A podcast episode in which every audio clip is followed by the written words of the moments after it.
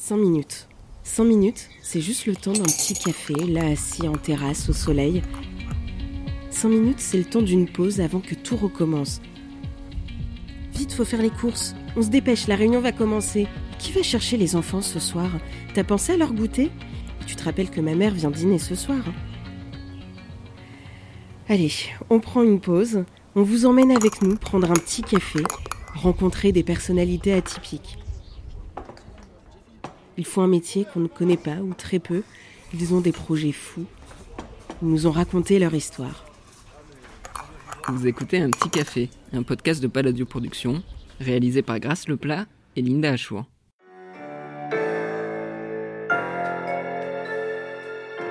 Alors, je m'appelle Yann, j'ai 36 ans.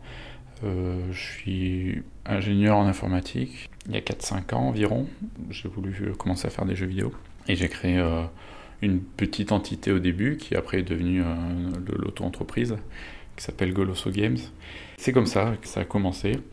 On crée un peu des prototypes et tout, et puis, petit à petit à, à, créer un jeu un peu plus gros qui s'appelle Inspector Waffles et qui a fait un peu, euh, je dirais pas décoller, mais qui a fait en sorte que je crée un jeu euh, commercial. Plus dur à apprendre quand on fait un jeu vidéo au niveau du, du développement du code, c'est vraiment euh, la partie code et au final euh, j'ai eu la chance d'avoir euh, le même langage de programmation à la fois dans mon travail de tous les jours qu'à la fois dans les jeux vidéo. Donc j'ai pas eu besoin de beaucoup apprendre. C'est quel langage C'est Sharp, ça s'appelle. C'est Sharp.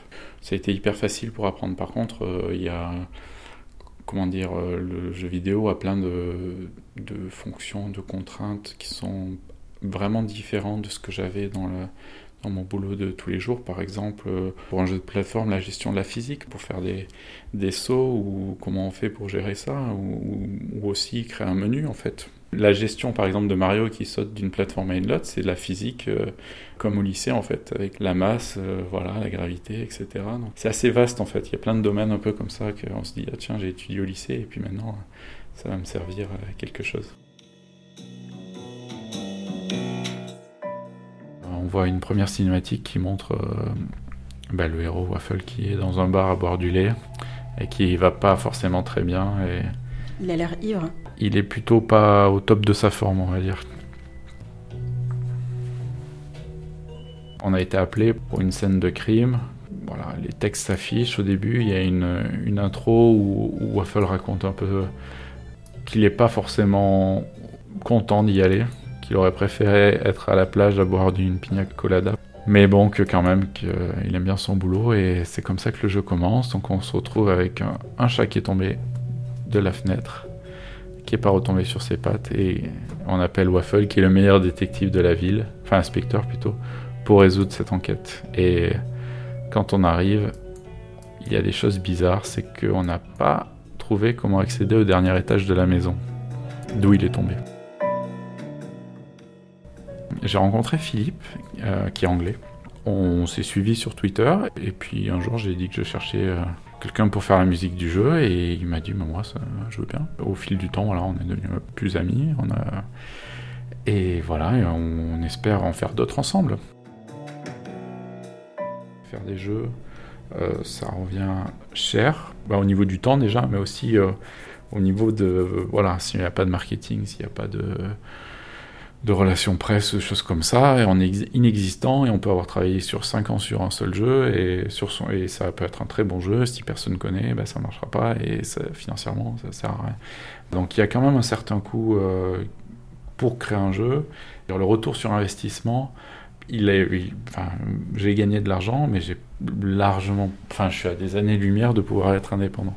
Il faut avoir un peu conscience de ça, c'est quand même quelque chose qu'on fait plus par passion. Euh, voilà, sinon j'aurais fait de la finance ou j'aurais fait autre chose. Après, ça peut très bien éclater. Hein. Il y a des gens qui, qui font nos premiers jeux qui marchent très bien, puis d'autres qui doivent attendre le 20e jeu pour euh, pouvoir enfin être euh, indépendant à 100%.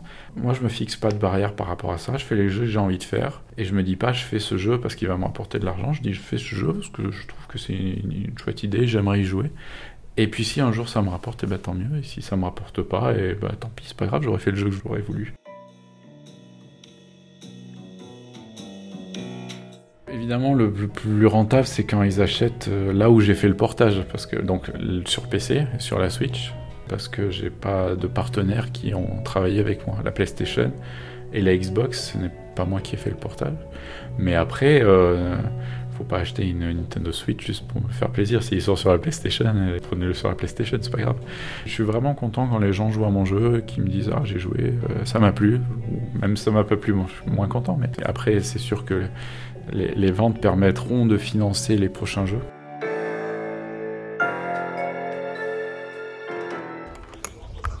Vous venez d'écouter Un Petit Café, réalisé par Grâce Leplat et Linda Chouan, un podcast produit par Baladio Productions. N'hésitez pas à le noter sur votre application préférée et dites-nous ce que vous en pensez.